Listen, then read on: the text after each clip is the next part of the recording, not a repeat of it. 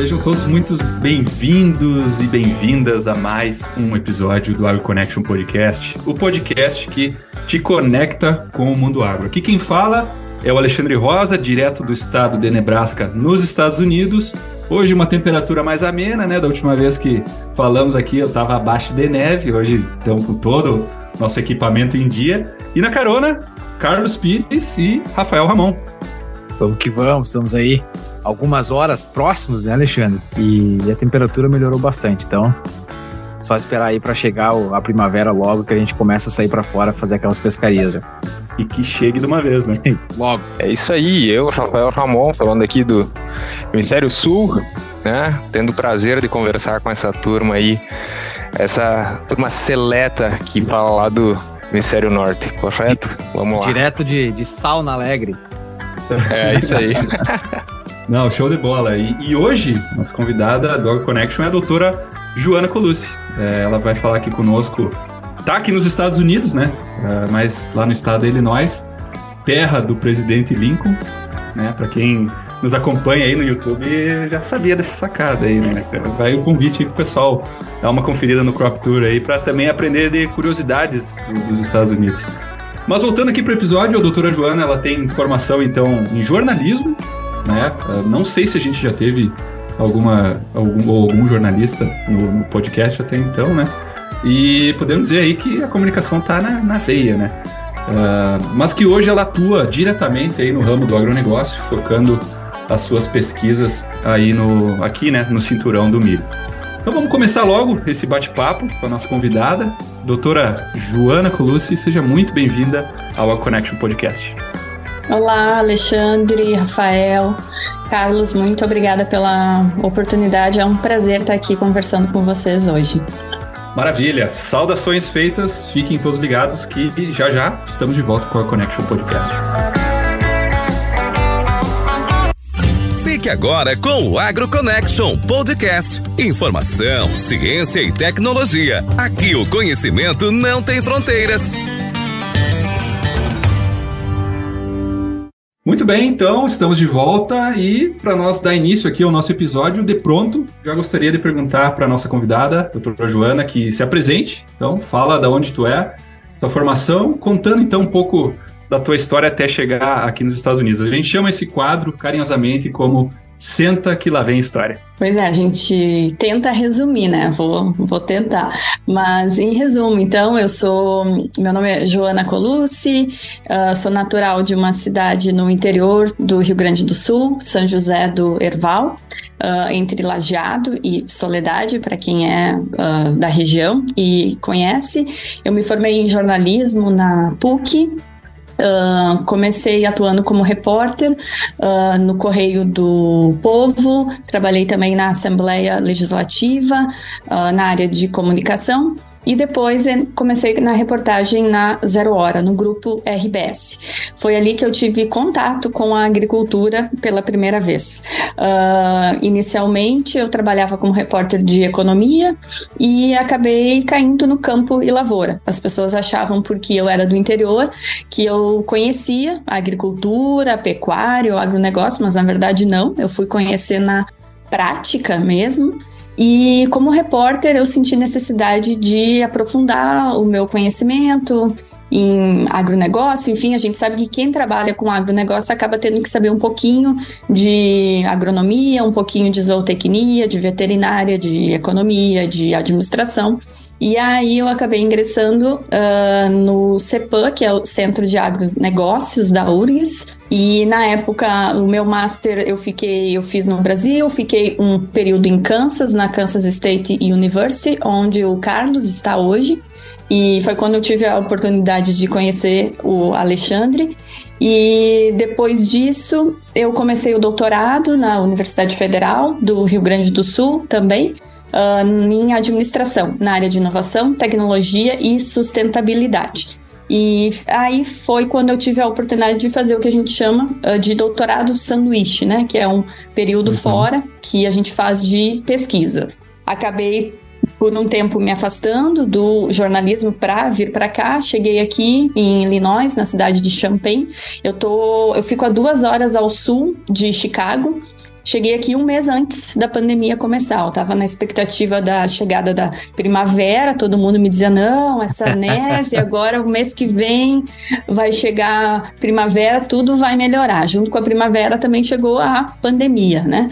Então foi um período bem desafiador, não só para mim, né, para o mundo inteiro. Uh, eu lembro que eu fiquei sozinha dentro de um apartamento por cinco meses. Eu tinha uma roommate americana que nunca mais vi ela. Quando a pandemia começou, ela voltou para casa da família dela e lá eu fiquei. Eu vim para cá inicialmente para ficar seis meses, um ano, e estou aqui já há três anos, começando o meu quarto ano, terminei meu doutorado uh, no ano passado e comecei o meu pós-doc aqui na área de economia agrícola. Tentei ser sucinta. É bem, é bem comum esse negócio de vir para ficar seis meses e tô aqui até hoje. É, né? Eu costumo dizer isso para quem me pergunta, é difícil se livrar dos Estados Unidos, né? Por mais que a gente ame o nosso Brasil, o nosso país, todas as coisas boas que a gente tem lá, e de fato a gente tem, acaba que em muitas situações a gente acaba vendo mais oportunidades nos Estados Unidos, né? As pessoas me perguntam assim: ah, mas vai ficar mais um ano, especialmente meus pais, né? Aquela coisa, não, até o final do ano.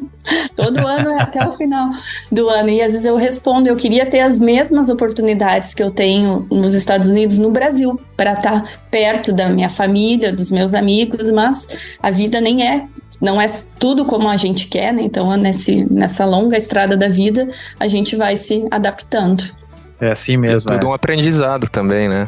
Exato, é.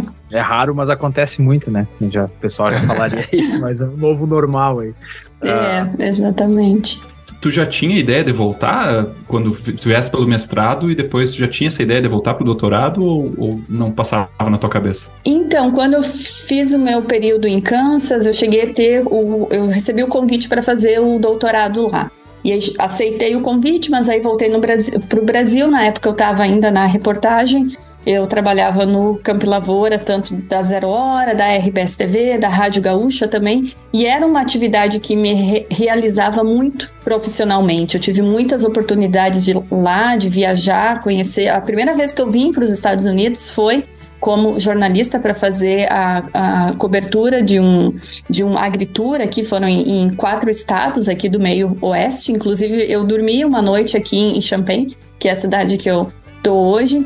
Eu viajei para China, eu viajei para Índia, eu viajei para Alemanha, uh, sem contar a América do Sul também, Paraguai, Argentina, todos esses países eu conheci por conta da minha profissão como repórter. Porque assim como a agricultura é apaixonante, o jornalismo também é apaixonante. A gente costuma dizer que é uma cachaça, né? Que a gente reclama, reclama, mas a gente não consegue largar.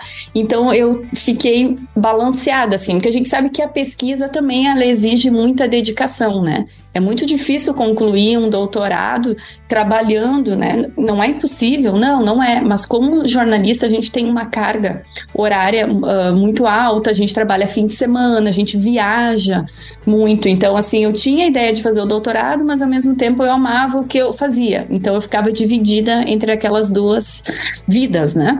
E, mas aí acabou que quando eu fiz o segundo ano do doutorado, eu cheguei à conclusão que, enfim, para eu conseguir fazer uma pesquisa relevante, para fazer a diferença né, no mundo científico, eh, eu tinha que me dedicar 100%. Daí foi quando eu decidi fazer, vir para cá, né? E, mas eu já estava terminando o segundo ano do doutorado, na verdade. Isso é muito legal e, e, primeiro de tudo, parabéns pela trajetória, né? Incrível. A gente fala muito, né, de internacionalização, você colocou todos os países aí que você já viajou através de trabalho, fazendo reportagens de agronegócio. É, isso é fantástico. E é muito bacana em ver como uma jornalista acabou parando no mundo do agro, né? É, aqui nos Estados Unidos é um pouco mais comum, eu diria, essa multidisciplinaridade nas coisas que a gente vê. É, eu, inclusive, sendo engenheiro agrônomo, extremamente focado em solos, eu fiz algumas disciplinas dentro do Ag Economics, né, que é economia agrícola aqui dos Estados Unidos, aprendi a fazer trade, fiz aula de, de risk management, né, manejo de risco, é, várias coisas. E aí eu conheci, eu vi que tinha biólogos, eu vi que tinha engenheiros agrônomos, eu vi que tinha geógrafos, todo mundo dentro de um departamento de economia agrícola especificamente. é, aprendendo. E dá para ver que você tem muito disso, né? Que é essa mistura de expertises é, dentro do teu currículo. Você poderia nos apresentar um breve resumo da pesquisa que você faz uh, na University of Illinois é, em relação aos produtores do Brasil e dos Estados Unidos com comunicação, como que, como que funciona essa interdisciplinaridade de uma jornalista que estudou economia agrícola e hoje faz pesquisa em comunicação? Pois é, muitas vezes quando as pessoas me perguntam assim sobre a minha trajetória, eu falo, ah, eu sou jornalista, estrado em agronegócios e o doutorado em administração e tô na área de economia agrícola. Quem é de fora do setor e não conhece, muitas vezes, mas o que tem a ver? Tem tudo a ver, né? A gente sabe o agronegócio, esse termo que muitas vezes, especialmente no Brasil, é mal entendido, né? As pessoas colocam agricultura familiar é diferente do agronegócio, não tem nada a ver, né? Se a gente voltar no termo, o que, que é o agronegócio? Ele é justamente tudo que envolve a produção, desde o antes da porteira, dentro da porteira e depois da porteira também. E aí a gente está falando desde da produção da semente, do químico, todos aqueles pesquisadores que trabalham nisso até chegar na fazenda, isso ser aplicado, os experimentos, depois a venda, que aí envolve toda a logística, até chegar no consumidor. Isso é um mundo do agronegócio. Não importa se é pequeno, médio ou grande, né? Eu acho que isso é bem importante a gente esclarecer, porque especialmente no Brasil, o agronegócio, muitas vezes ele é usado de maneira equivocada, justamente por pessoas que não entendem o que, que é a cadeia do agronegócio. Então, essa cadeia, o que, que ela envolve? Ela envolve todas essas áreas de conhecimento que o Carlos acabou de mencionar, que são economia, administração, a área agronômica, a, se a gente vai para pecuária, a área de zootecnia, veterinária. Então, todos os meus estudos eles foram sempre muito interdisciplinares. Eu costumava dizer que eu era uma generalista, assim. E no jornalismo a gente acaba sendo generalista também, porque a gente escreve sobre diversos assuntos e eu sempre brinco assim, nossa, eu sei de tudo e não sei de nada, né? Porque assim, aprofund... de forma aprofundada, se me perguntar, talvez eu não sei, mas de forma geral eu sei. Então a interdisciplinaridade ela traz essa oportunidade de aprender um pouco de tudo, claro que esse tudo forma um grande conhecimento no final das contas, né? Então, quando eu comecei o mestrado em agronegócios, eu tinha, eu pesquisei as mudanças do uso da terra no Matopiba. A gente fez uma reportagem pela Zero Hora na época que a gente chamou de Matopiba Tchê. Isso foi em 2015, quando a ministra Cátia Abreu, na época, ela reconheceu a região como uma a nova fronteira agrícola do Brasil, né? Então a gente era bem incipiente, ninguém ouvia, era Mapito, Mapitoba, cada pessoa falava de uma maneira. Foi quando a gente teve a oportunidade com a reportagem de ir para lá e viajar esses quatro estados. Então, eu fui fazer uma reportagem e eu estava no mestrado. Quando voltei, o meu professor, na época, orientador, o Júlio Barcelos, falou: tá aí o teu tema de pesquisa, que eu estava com uma outra ideia na época e tal. Ele falou: esse tema, enfim, é novo, tu foi lá, conheceu em loco, e aí eu juntei a oportunidade que eu tive lá de conhecer a região, tá? Mas que mudanças que a agricultura levou para aquela região? Bom, vamos abordar os aspectos socioeconômicos. Essa acabou sendo a minha dissertação na época de mestrado. Quando eu entrei no doutorado, de novo, tá? Qual aquela famosa pergunta que o orientador, uh, no caso o professor Antônio Padula, me fez? Tá, mas qual é a pergunta de pesquisa, né? Que sempre os professores nos perguntam isso. Qual o problema? Hipótese? Qual o problema? É, exatamente. Quais são as hipóteses, quais os métodos que você vai usar? E eu sempre tendia a ir para o lado da agricultura, né? Economia agrícola, porque era uma área que eu não dominava e que aquilo me, me atraía mais a aprender do que a comunicação em si. Até que um dos meus professores me falou, Joana, isso foi aqui quando eu cheguei nos Estados Unidos. É importante tu ir para essa área, mas tu não pode esquecer que tu tem a expertise em comunicação. Então, não esqueça de juntar essas duas coisas, a comunicação com a agricultura. E foi aí que surgiu o meu projeto de doutorado, que é a pesquisa Uh, que eu acabei no ano passado, a gente publicou um artigo, estamos agora para publicar o segundo, que qual a influência dos canais de comunicação na adoção de tecnologias digitais na agricultura. Claro que a agricultura é muito ampla, então a gente focou na produção de soja. Illinois é o maior produtor de soja aqui nos Estados Unidos, e aí a gente ouviu, e o Brasil, que, enfim, é o maior produtor e exportador de soja, de soja. Então, o nosso desafio foi justamente tentar mensurar o impacto de cada canal de comunicação na tomada de decisão do produtor. E, de novo, depois de ir em muitas feiras uh, no Brasil, muitas vezes no final do dia a gente perguntava para os produtores, tá, mas o que, que você veio buscar aqui? Porque no meio de tantas inovações, uh, em cada stand que eles param tem a maior inovação, nunca antes na história esse produto, né? Todas as pessoas, enfim, tentando convencer o produtor a adotar aquela tecnologia. É uma enxurrada de informação que chega cada vez mais por diferentes meios de comunicação. A gente está falando aqui por um podcast, que é um dos meios de comunicação. A gente tem rádio, televisão, isso eu estou falando das mídias de massa. Tem todas as mídias sociais também. Tem todos os encontros interpessoais, dias de campo, conferências, conversas com vizinhos também são canais de comunicação. Então, mas afinal de conta, de contas, quais são os canais de comunicação mais eficientes para provocar algum tipo de influência na tomada de decisão do produtor. Então, essa foi, uh, foi o que nos motivou a fazer essa pesquisa. No Brasil, a gente ouviu 461 produtores uh, em cinco estados brasileiros. A gente queria fazer em todo o Brasil, mas o Brasil é continental, então a gente fez uns cinco maiores uh, Mato Grosso, Paraná, Rio Grande do Sul, uh, Goiás e Mato Grosso do Sul. Uh, a gente fez uma survey online, a gente aplicou essa survey na pandemia. Então, assim, mesmo que não fosse na pandemia, como é um, uma, é um estudo um pouco diferente do que se faz na agronomia, que é muito experimentos, né? Na economia agrícola, a gente tende a ir mais para o lado do quantitativo, né? A gente precisa de um grande número de respondentes num universo para tentar uh, replicar aquele comportamento para todo o universo. Então, a gente ouviu quase 500 produtores de soja no Brasil, aplicou essa pesquisa toda online, e aí a gente fez a mesma coisa aqui nos Estados Unidos. Esses cinco estados no Brasil representam 75% da produção de soja no Brasil. Então a gente queria ter a mesma proporção aqui nos Estados Unidos. Uh, então a gente teve que ouvir produtores de nove estados uh, americanos para ter também esses 75% de proporção. Aqui nos Estados Unidos foram uh, quase 400 respondentes também. E aí a gente cruzou os dados, afinal de contas, quais as diferenças que existem, que existem no comportamento do produtor americano e brasileiro em relação aos canais de comunicação que ele usa e que tipos de tomada de decisão que ele faz em relação basicamente à agricultura de precisão e agricultura digital. Então, foram esses os resultados uh, da pesquisa de doutorado. Os resultados relacionados ao Brasil já foram, já foram publicados em revista científica. A comparação Brasil Estados Unidos está em processo de revisão neste momento na Precision Agriculture. Que baita tema, hein?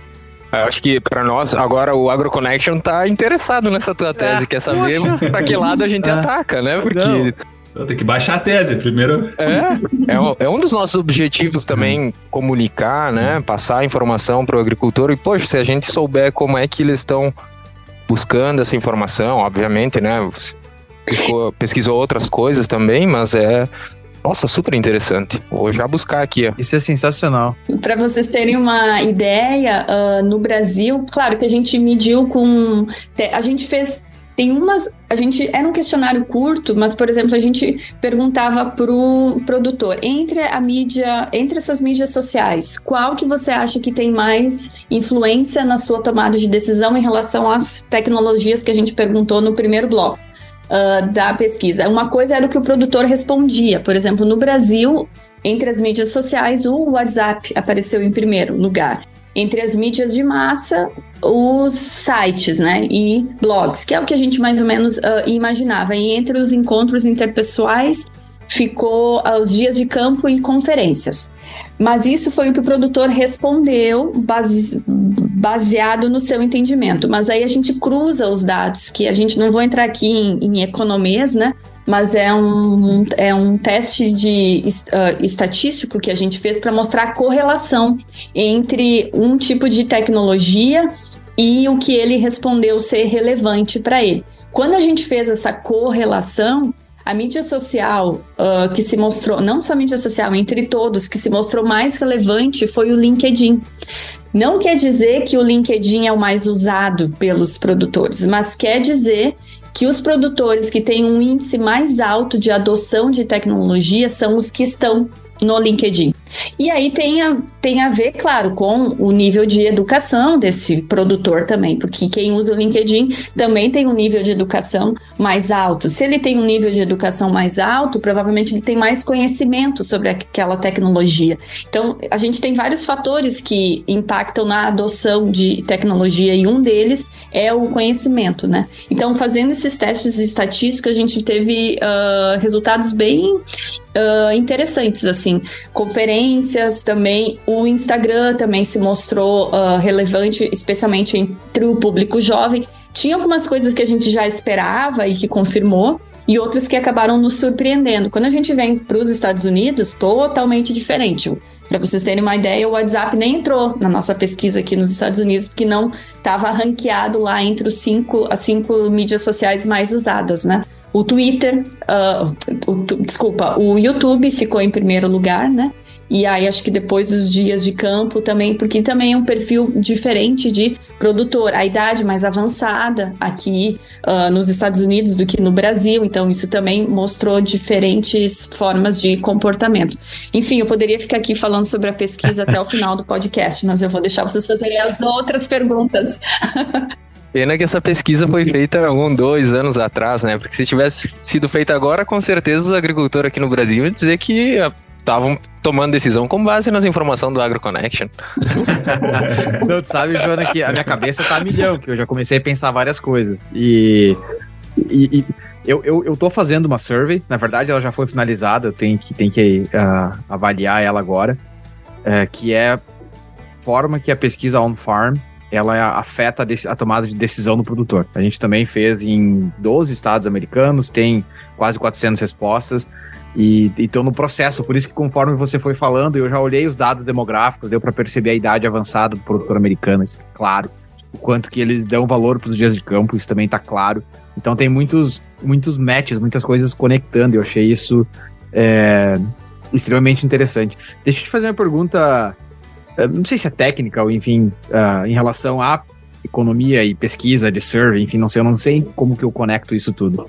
Mas aqui nos Estados Unidos a gente precisa de um IRB, né? Um IRB que uhum. autoriza você a fazer isso. A gente tem essa uhum. regulamentação no Brasil ou você pode simplesmente fazer um, um questionário e, e, e tá tudo certo? Depende o caso. Na, pelo menos na Universidade Federal do Rio Grande do Sul, na URGS, quando não envolve uh, é, é uma survey é simples online, perguntas, ela não envolve nenhuma intervenção humana, né? Como seria uh, coleta de sangue ou qualquer coisa que uh, médica, né, humana. Nas áreas de ciências sociais, pelo menos na URGS, não. Não precisa. Uh, não precisa. Aqui na Universidade de Illinois, deve ter feito isso em Kansas também, sim. Tem que passar, tem que fazer um treinamento também, né? Um, tipo, enfim, um código de ética, assim, o que é certo, o que não é. Mas no Brasil, não a gente não precisou fazer. Claro, toda pesquisa, toda uh, tem a anuência do departamento e do uh, orientador, né, que faz toda, mas não, não teve que passar por nenhum tipo de processo como passa aqui. Isso Até a gente está indo para o Brasil agora, uh, em maio, com um grupo de professores aqui da Universidade de Illinois fazendo a continuidade da pesquisa, porque a gente fez aqui a parte qualitativa. Os números são maravilhosos, especialmente para os economistas que adoram números, né? Então a gente tem correlações, tabelas, tudo, mas a gente sabe que os números não trazem todas as respostas, né? Então, assim, a parte quantitativa, ela pode ser aprimorada com a parte qualitativa, fazendo uh, pesquisas aprofundadas, né? Entrevistas aprofundadas que a gente chama. Então a gente está indo para o Brasil agora justamente para fazer isso. E aí a gente teve que passar por, está passando por, por esse processo também, e aí é, um, é uma diferente autorização, porque é uma pesquisa internacional. E aí envolve outros aspectos também de culturais, enfim, teve, a gente teve que fazer um outro treinamento além do desse da pesquisa que seria nacional, né? Imagina a minha surpresa, Carlos, técnico agrícola, engenheiro agrônomo, que quer fazer simplesmente um questionário para produtores nos Estados Unidos, precisa passar por treinamento, autorização, é, questão de ética e muitos, muitas outras coisas para poder fazer um questionário. Então, por isso que eu perguntei, porque eu tive que passar por tudo isso para poder fazer é, o questionário. Eu tenho uma última pergunta, eu prometo, sobre a tua dissertação de doutorado ou tese de doutorado, que tem essa confusão Brasil e Estados Unidos nisso. Uh, quando você começou a falar das correlações, a minha cabeça começou, enfim, uh, voou longe aqui.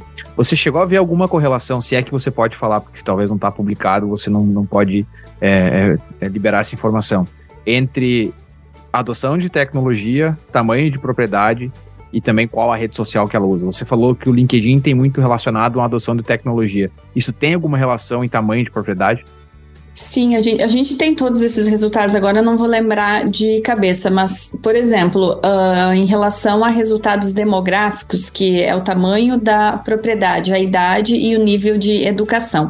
O que, que a gente fez? A gente listou oito tipos de tecnologias de precisão, uh, telemetria, uso de irrigação, uh, mapa de condutividade elétrica do solo, enfim, agora não, não tenho todos aqui.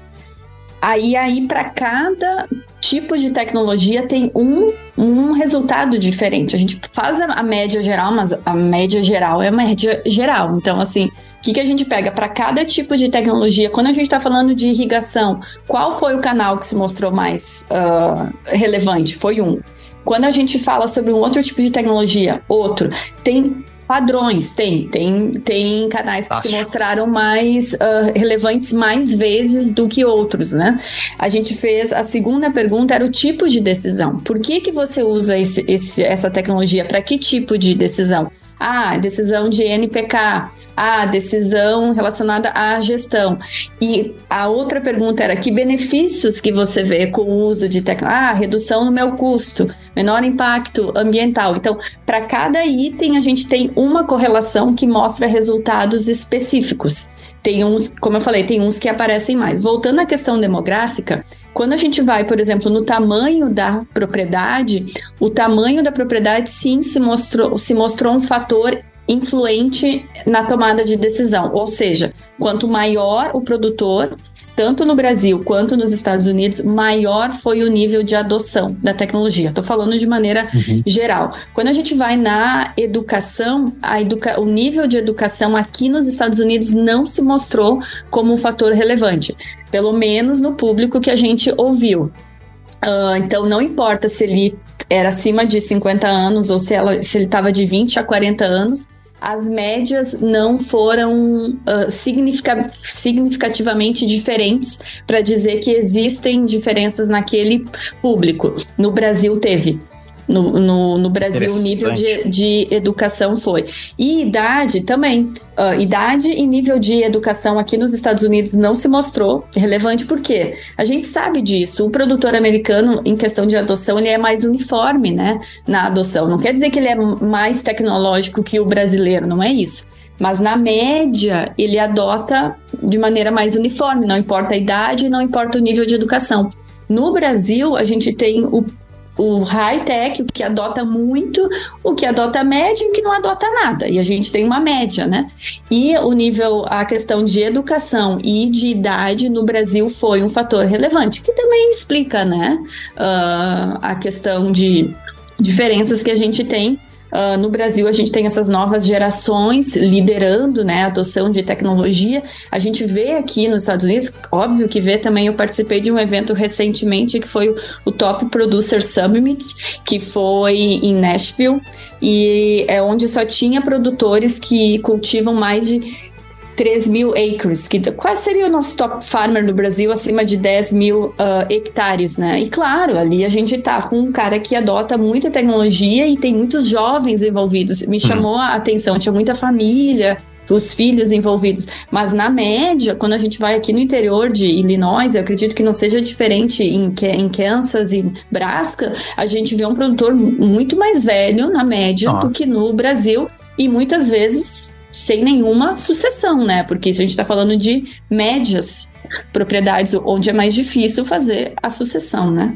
É, isso foi um, um, foi uma surpresa, não vou dizer surpresa, mas foi um espanto em ver realmente como a média de idade do produtor americano ela realmente está alta, apesar de que tem vários produtores jovens. E aí começa a questão dos ruídos, né? O teu trabalho ele é sensacional, que é tem é, as family farms, né?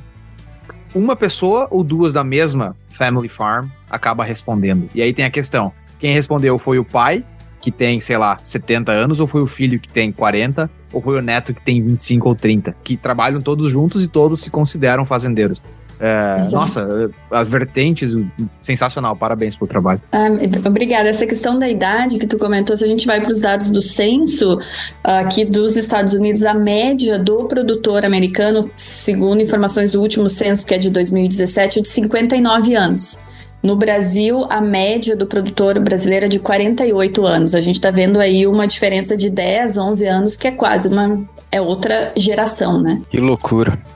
Bom, seguindo então, é, a gente viu aí que as tuas pesquisas são sensacionais, mas a gente estava olhando aí também teu perfil, as tuas atividades, eu estava mexendo lá no teu LinkedIn também e vi que você tem participado recentemente de alguns vídeos no YouTube que eu achei muito legais, estava olhando hoje, hoje pela tarde. E, e eu vi que você trabalha muito também agora com extensão agrícola, né, por meio da comunicação. E eu vi que você tem uma plataforma aí, o, o Farm Doc, na Universidade de Illinois. Conta para nós como funciona essa plataforma. Uh, fala, se puder contar um pouco sobre, sobre como ela funciona. Eu costumo dizer, o Carlos comentou um pouco isso antes da gente começar a gravação, de às vezes estar no lugar certo na hora certa, né? Eu acabei caindo aqui no Farm Doc, eu vim para cá quando eu escolhi, enfim, quando eu tive a oportunidade de vir para cá, uh, eu conheci um professor aqui, mas eu, eu, não tinha a menor ideia do que, que era o Farm Doc, né? Uh, chegando aqui, eu conheci o que era, nossa, é uma fonte de recursos e informações que pode ser utilizada de diversas formas, inclusive por jornalistas. O que, que é o FarmDoc? É um grupo de extensão agrícola, de economistas agrícolas aqui do meio oeste americano, que foi fundado há mais de 20 anos, foi fundado em 99, na verdade, quando o acesso à informação não era algo trivial como é hoje, né? Que bota no Google, vem todas as informações. Na época, os economistas agrícolas começaram a criaram esse site que é farmdoc.illinois.edu justamente para fornecer dados e informações para ajudar na tomada de decisão do produtor. Muito focado, obviamente, soja e milho, que é a vocação aqui do estado de Illinois, e um pouco de pecuária também. De lá para cá, o FarmDoc ele foi crescendo, incorporando, nasceu aqui na Universidade de Illinois, mas hoje tem pesquisadores de Iowa, tem pesquisadores de Indiana, de Ohio também, e o mesmo core que ele tinha lá quando ele, ele foi criado é o mesmo que é hoje é fornecer dados e informações para tomada de decisão. Então, se vocês entrarem no site ali, vocês vão ver que, especialmente nas ferramentas, tem assim, ó, eu não vou dizer, tem dezenas de. Uh, de tools, né, de ferramentas para baixar ali, que são planilhas no Excel e são softwares também que são criados para fazer já a simulação de custo de produção, de rentabilidade. Se diferentemente do Brasil, aqui a gente tem que escolher entre soja e milho, né? Não dá para plantar as duas na mesma uh, estação. Fazer uh, simulações para ver qual cultura que vai ser mais rentável do que a outra, baseada nos custos de produção, custo de insumo, custo de maquinário, custo de arrendamento da terra. Como é que a gente levanta esses dados? A gente tem uma cooperativa que ela tem um caráter educacional, que são 5 mil produtores de Illinois que fornecem dados uh, mensalmente para os economistas agrícolas fazerem todas essas simulações. Esse é um canal do FarmDoc.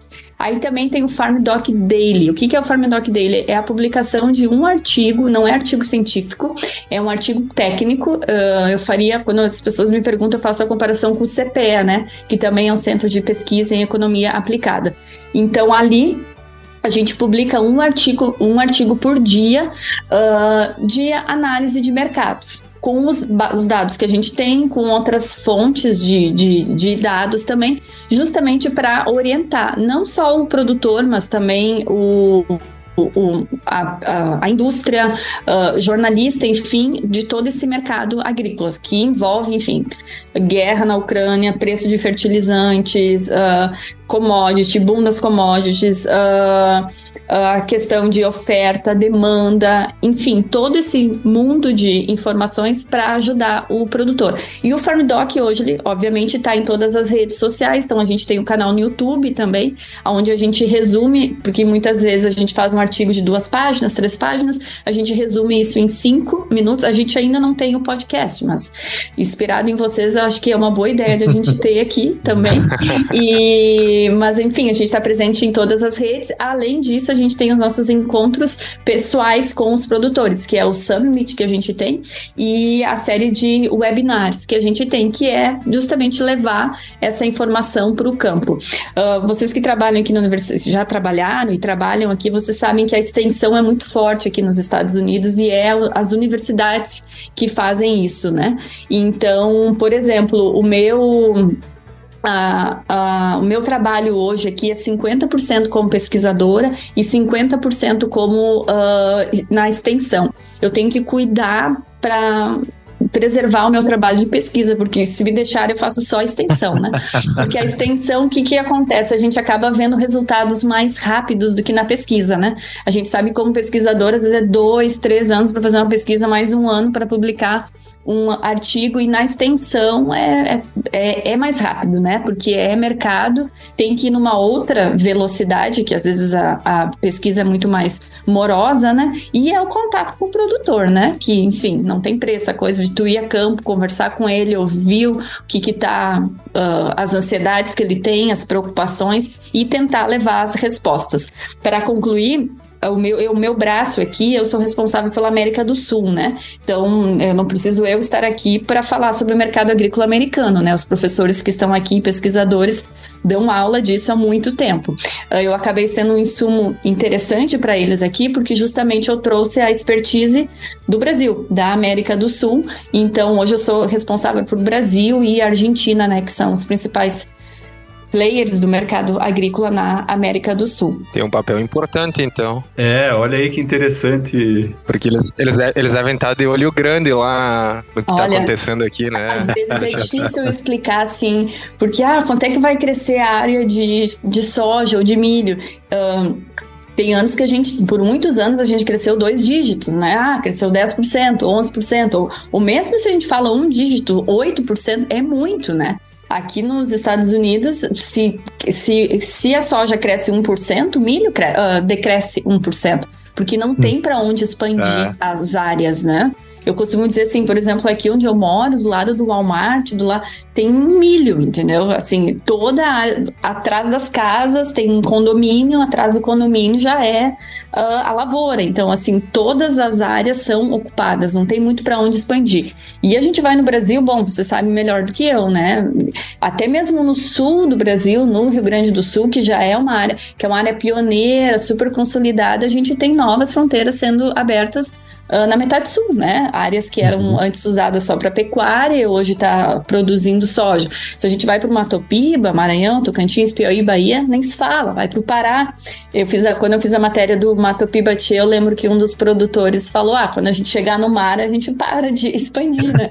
é uma brincadeira, mas então às vezes é difícil de explicar para o americano assim como que cresce essa taxa e como que aumenta a produtividade? Bom, e daí lá vou eu explico, não, a mesma tecnologia que a gente tem aqui, tem lá também. Claro, o que, que a gente perde, assim, eu, eu acho que é um grande desafio que a gente tem, é a questão infraestrutura, né? Quando a gente compara uma fazenda americana e uma brasileira, a brasileira, em termos de produtividade, vocês, claro que no milho ainda tudo bem, a gente está quem, mas vamos pegar soja. Uh, a gente a gente tá ali, tem anos que a gente produz mais que os Estados Unidos, produtividade no trigo uh, também. Então, assim, as, os, os mesmos maquinários que se usa aqui, se usa lá.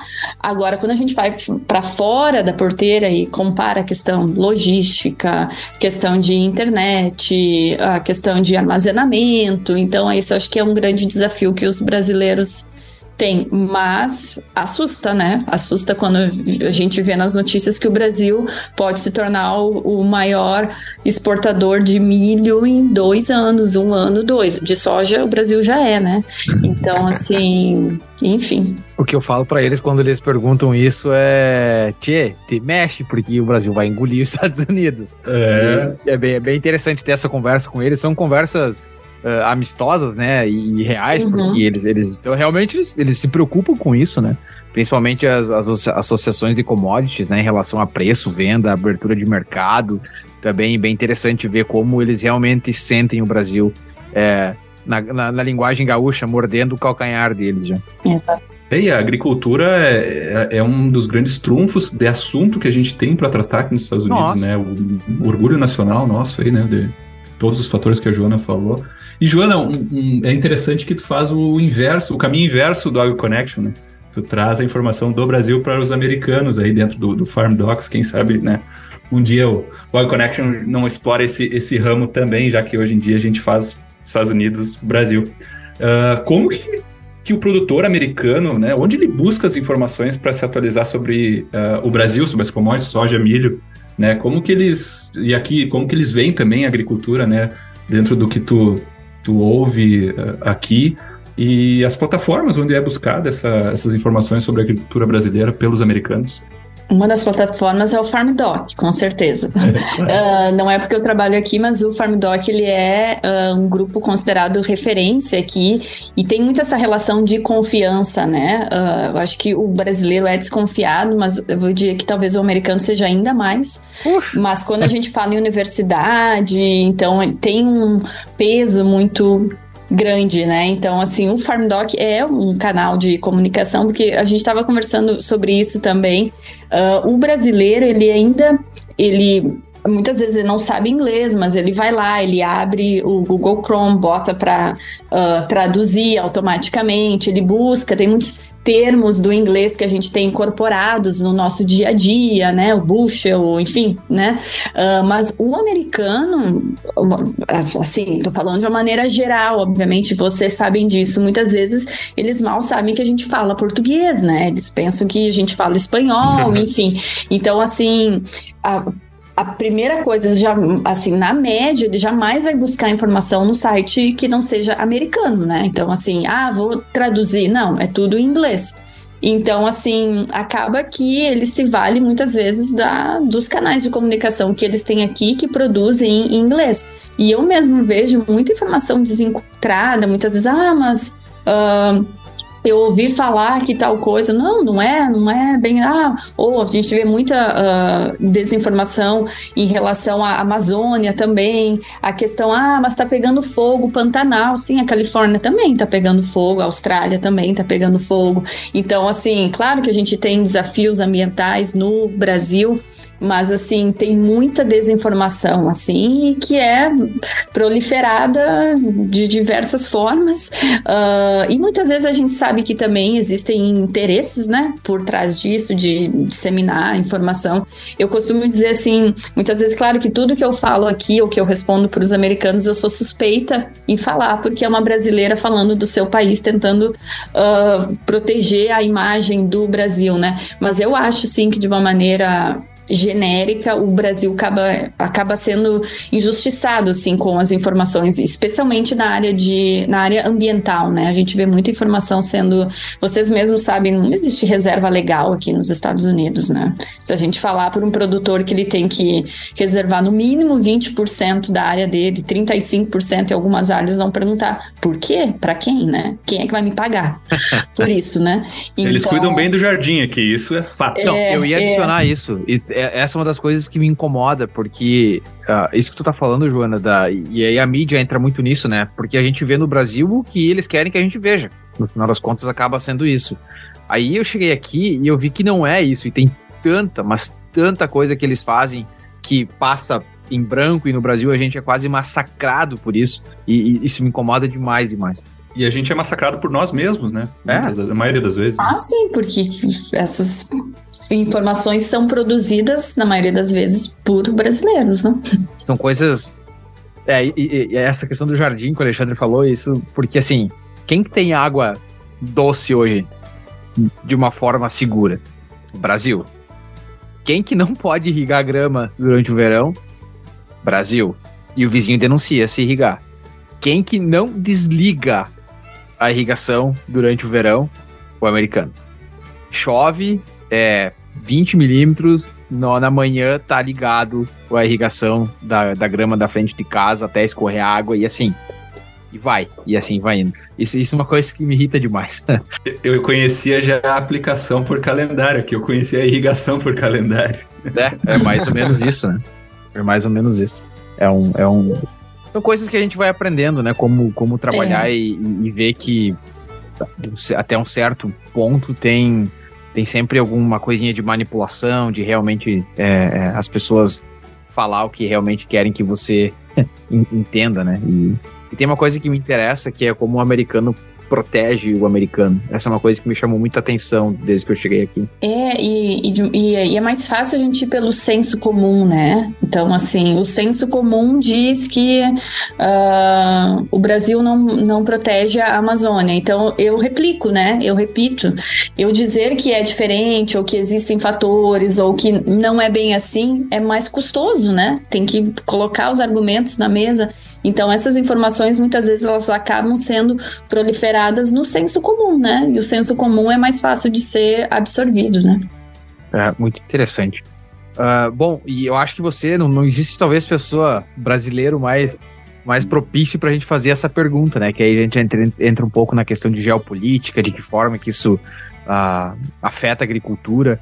E a gente teve aí o, a, guerra entre Rússia e Ucrânia, e, eu, e volta e meia eu, eu falo com a minha esposa dá para acreditar que a televisão hoje já não mostra tanto, mas a guerra tá continuando. Ainda tem míssil, tudo que aconteceu e que a gente viu ainda tá praticamente do mesmo jeito. Isso, isso espanta um pouco, né? Porque aparentemente na nossa cabeça acabou, mas não, continua ainda do mesmo jeito. E agora a gente teve recentemente, né, o caso do, do balão chinês sobrevoando os Estados Unidos, inclusive passou aqui no nordeste do Kansas é, e também no Missouri. É, então teve, teve muito, muita conversa, muito. O Twitter foi a loucura, né? Com todas essas essa questão do balão, é, que, que aparentemente veio parar aqui por causa dos ventos, né? É, dado todo esse cenário de, de, conflitos geopolíticos de uma certa forma e, e as preocupações, é, Estados Unidos produz tanto de soja, Brasil já ultrapassou e pode daqui a pouco ultrapassar também em milho. É, e aí tem a questão da China, aí tem a questão das exportações dado todos esses últimos acontecimentos, qual, qual que é o cenário é, que a gente pode esperar em relação à geopolítica na agricultura nesses próximos anos? Sempre quando a gente fala de cenários, a gente deixa bem claro que a gente está falando de projeções, né, que são impactadas por diversos fatores quando a gente fala em, em mercados, né. A gente tem hoje China, uh, Brasil, Estados Unidos, Europa, Ucrânia, Rússia, quando a gente fala na, especialmente na produção de trigo, enfim, uh, e fertilizantes, né, que eles são, uh, por exemplo, o Brasil importa mais de 80% dos fertilizantes, sendo que 30% das importações que o Brasil faz é Rússia, Ucrânia e Belarus. Uh, Belarus.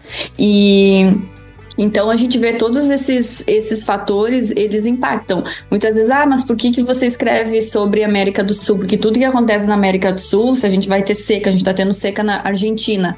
Agora, se tiver uma quebra de safra lá, isso vai uh, acarretar em menos produto no mercado. Menos produto no mercado, preço sobe. A famosa lei da oferta e da demanda. A gente viu o boom das commodities uh, o ano passado por causa da guerra na Rússia, né? Então, assim, o que, que a gente pode esperar para os próximos anos, assim, as projeções, por exemplo, para esse ano, aqui nos Estados Unidos, sugerem que as receitas agrícolas podem voltar à faixa de renda que eles tiveram, né, antes desse boom das commodities. E no Brasil também um pouco disso, que foi entre 2000 e 2013 e 2019. Vocês se lembram que o último boom das commodities foi em 2012, né? Uhum. Uh, isso não chega a ser um desastre, né? Óbvio que não, mas o fato é que são níveis mais baixos de rendimento do que se viu nos últimos anos.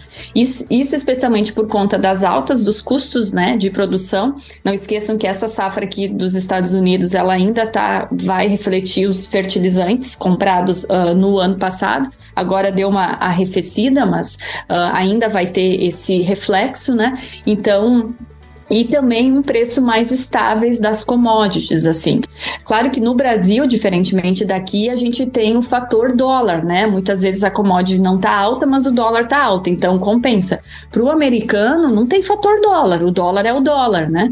Então a gente vê as projeções do USDA, eles sugerem que os preços das safras podem, podem cair para a faixa de 4 a 5 dólares o bushel para o milho e de 10 a 11 dólares o bushel para a soja, que isso é mais baixo do que está hoje, né? É. No Brasil, quando teve, quando baixou o valor das commodities, a gente só não sentiu por conta do fator dólar, né? Que equilibrou isso. Uh, a gente viu isso em 2012 com o boom das commodities e depois disso os produtores tiveram anos de rendas, receitas médias, não excepcionais. E é o cenário que está se desenhando uh, agora, né? No Brasil, a gente está prevendo uma super safra de novo, né? A gente está com alguns. Uh, a gente está com um problema bem forte de estiagem no sul do Brasil, mas o recorde no, no, no centro-oeste do Brasil provavelmente vai compensar, que foi o que aconteceu o ano passado. Também as pessoas me perguntam, mas teve seca no Brasil? Foi hum. bom, teve seca no Brasil, num estado que representa 15% da produção. Aí teve recorde nos outros estados que representam quase 50% uh, ah, da produção. Claro que para o produtor que é atingido, isso é um desastre, né? Mas no todo, não faltou soja, né? Os estoques estavam altos. Então, o que, que a gente pode esperar? Uma demanda ainda aquecida. A China está comprando muito mais milho do Brasil que dos Estados Unidos. O milho brasileiro hoje é considerado mais barato que o milho americano. Uh, vocês acompanharam ano passado com a seca no Mississippi, o uhum. valor aqui do custo logístico aumentou muito. E isso fez com que o milho americano, por um período, especialmente dezembro e janeiro, ficasse mais alto do que o brasileiro.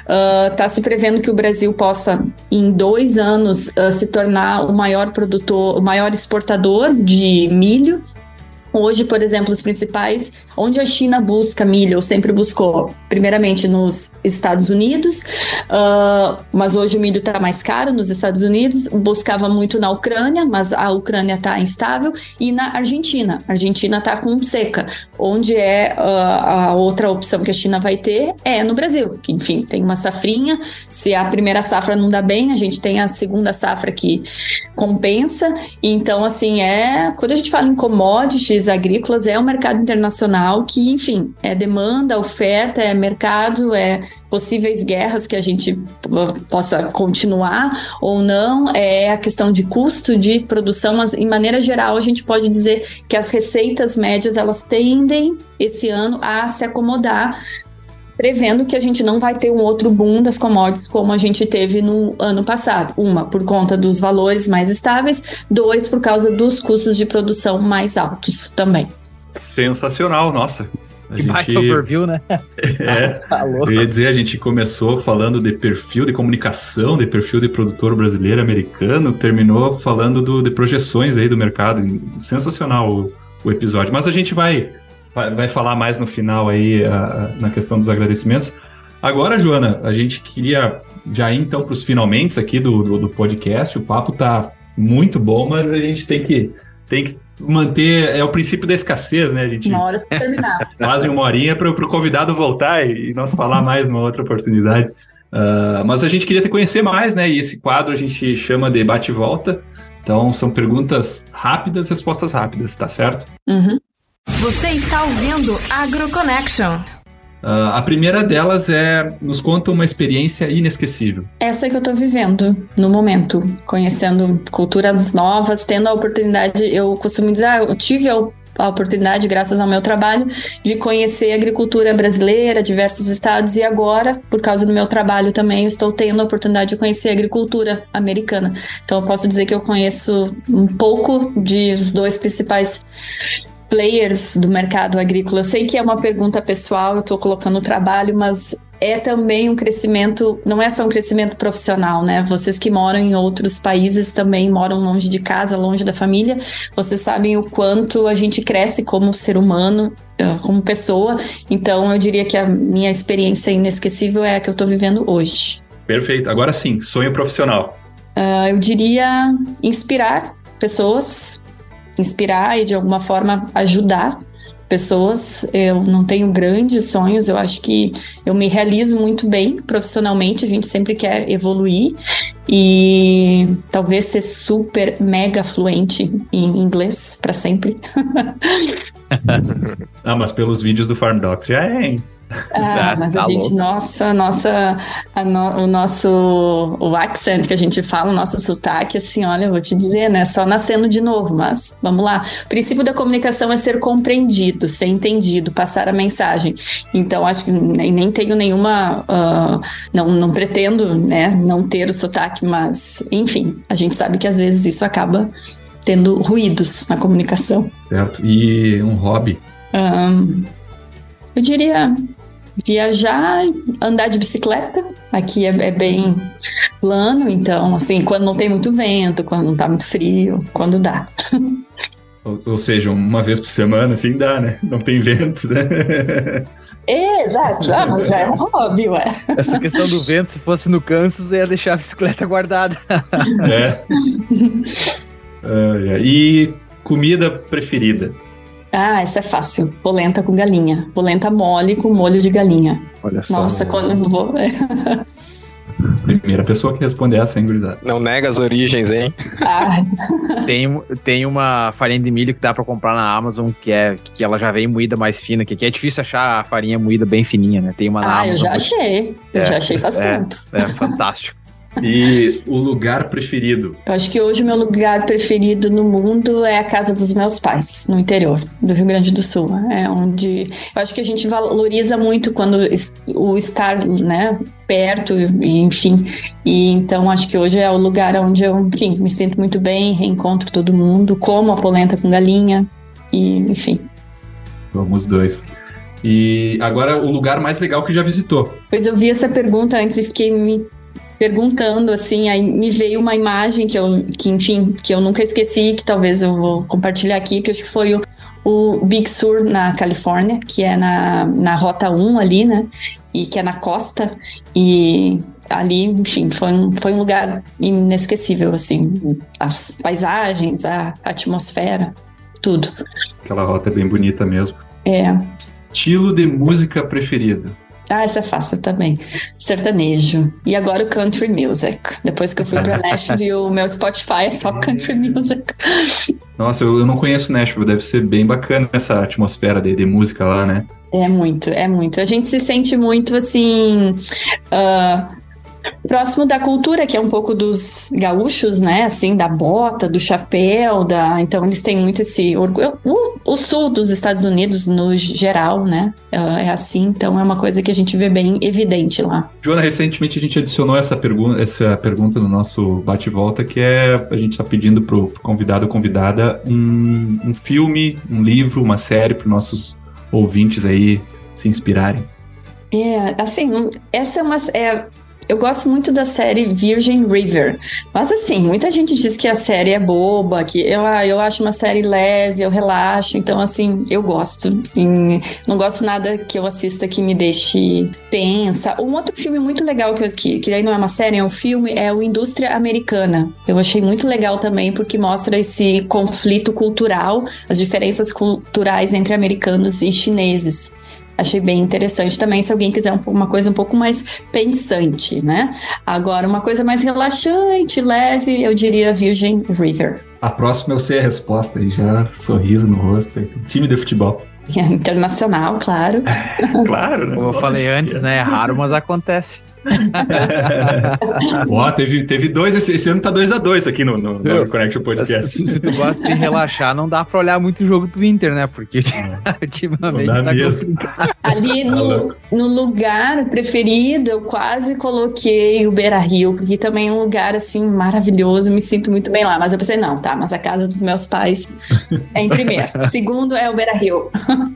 Só pra quem é gremista, e o ano passado foi sofrido, né? A gente tá com a cabeça inchada ainda de ver o que foi o Grêmio no passado, tá louco. É, e depois que volta da Série B pra ganhar alguma coisa, demora, viu? Demora, Mas... demora. É, vamos lá. Às vezes 13 anos, né? É, às vezes demora um pouquinho mais, né? Dá uma esticada. uh, Joana, e uma fraqueza que a gente, né, a gente sabe que por trás de, de todo esse sucesso, né, da, da, da tua pesquisa, da, da, tua, da tua trajetória profissional, a gente sabe que todo mundo tem uma fraqueza. Qual que seria a fraqueza da Joana? Eu diria a impulsividade. Muitas vezes eu ajo e falo sem pensar. Assim, muitas vezes eu sei que não é para falar e mesmo assim eu falo. Então, assim, não é nem sem pensar, mas acho que é um pouco típico de escorpianos, assim, essa questão da, da emoção, da impulsividade e, enfim, e com isso às vezes acaba magoando pessoas ou falando que não deveria. Então é algo que eu sempre tento me controlar, mas mesmo assim, às vezes eu acabo sendo vencida pela minha impulsividade nas relações pessoais e profissionais. Perfeito. Não, é, esse, essa pergunta aí a gente também incorporou não, não faz muito tempo e é bem interessante de ver né, as, as, respostas. É, então, a gente te agradece por ser tão honesta, né? Nessa pergunta que é difícil de, de responder. E aqui, já indo para os finalmente né, do nosso episódio, te agradecer por de prontidão aceitar o convite de de fazer esse episódio conosco. Uh, eu já tinha uma ideia do que a gente poderia discutir aqui, mas superou todas as expectativas né, no quesito By do conhecimento. Far. E uma coisa que me impressiona, e aqui talvez possa ser do teu, da, da, tua trajetória como jornalista, é a habilidade de conjecturar assuntos. Assim, eu fiquei impressionado. Tirou as palavras da minha consegui, boca, é, Como que tu consegue trazer essa a história mesmo, né? a gente falou do centro que lá vem a história, mas todas as perguntas tu trouxe uma história com contexto, né? Abordagem, linguagem limpa, sem vícios. Eu, é um elogio a ti essa parte e, enfim, te agradecer muito. Aí. Eu vou pular nessa também, porque várias vezes enquanto você falava, eu, eu assim, parecia que eu estava escutando rádio. A, a dicção de quem conhece comunicação é totalmente diferente. E aí você é uma comunicadora nata que entrou dentro da agricultura. E nós somos agricolinos, engenheiros agrônomos que estamos pulando para dentro da comunicação. É... Mas isso é importante também. Vocês trazem todo o conhecimento técnico, exatamente. Por isso que a multidisciplinaridade é tão importante, né? Então, agradecer é, por você ter aceitado esse convite, conversar conosco. É, você tem características únicas é, de ser uma brasileira que está nos Estados Unidos, que conhece agronegócio, que conhece comunicação.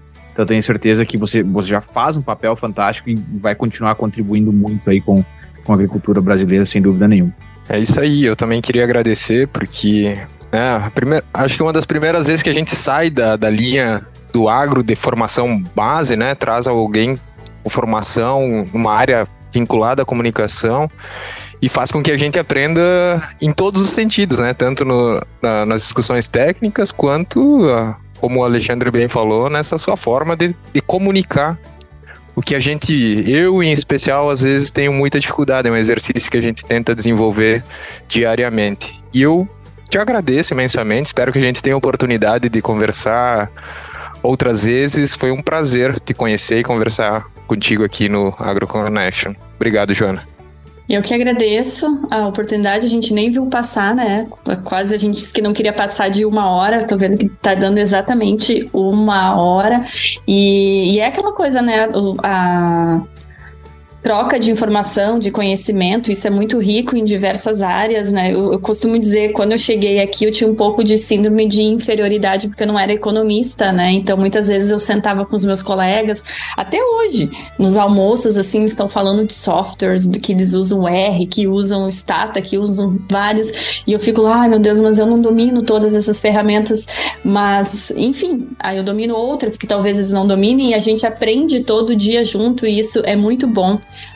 Uh, então agradeço a oportunidade, parabenizo vocês também por essa iniciativa. Seria muito mais cômodo vocês ficarem fazendo o trabalho de campo de vocês, que já é super importante, mas imaginem quantas pessoas que passaram a conhecer um pouco mais. A gente está aqui numa situação privilegi privilegiada, né? Quando a gente tem uh, a oportunidade de sair, de mostrar, e vocês abriram esse canal justamente para mostrar para as pessoas que não têm essa oportunidade, uh, o, enfim, enfim, levar conhecimento. Então, parabenizo vocês pelo Agro Connection nas redes sociais, no podcast, enfim. Me coloco à disposição para ajudar no que for possível e espero que a gente tenha outras oportunidades para conversar, seja pessoalmente, virtualmente ou em Porto Alegre, no nosso estado. Não vai ser no mesmo estádio, né? Só com um Alexandre, é. talvez. Pode, pode, ser, pode ser um granalzinho, pode ser um granalzinho. É. Torcida mista. É. é. E Joana, como que fica a vontade de divulgar suas redes sociais, né? Como que o pessoal pode te achar, saber mais sobre o teu trabalho, né? Tá certo. Nas redes sociais é Joana Colucci, é, o, com dois S e I, C-O-L-U-S-S-I. Uh, e também, se quiserem saber mais sobre o Farm Doc, é Farm Doc, com D-O-C, né? Uh, só colocar no Google Farm Doc Illinois, que vai aparecer uh, o site. Meu LinkedIn nas redes sociais é, é, só o meu nome também. E eu também o meu e-mail, se alguém ficar com alguma dúvida ou quiser saber mais sobre algum assunto, é o jcoluce.illinois.edu. Maravilha! É isso aí. Nossa, que episódio. Uh, aqui já vai então um agradecimento aos nossos ouvintes aí por acompanharem mais um episódio do Our Connection Podcast. Hoje, nossa convidada, então, a doutora Joana Colucci. E para vocês que nos acompanham e os que estão começando a nos acompanhar, uh, para escutar mais dos nossos episódios do Our Connection, você pode nos encontrar, então, nas principais plataformas de áudio, como Spotify, Apple Podcast, Google Podcast, Podcast entre outros. Você também nos acompanha diretamente no nosso website, que é o www.agroconnection.net, e também nas nossas principais redes sociais, né? Instagram, Facebook, Twitter, sempre pelo arroba o AgroConnection. Além do podcast, o AgroConnection conta com um canal no YouTube, onde você encontra informações sobre a safra de milho e soja aqui nos Estados Unidos, bem como também curiosidades sobre a agricultura americana. Nós ficamos por aqui, voltamos em breve com mais episódios. Stay tuned e tchau!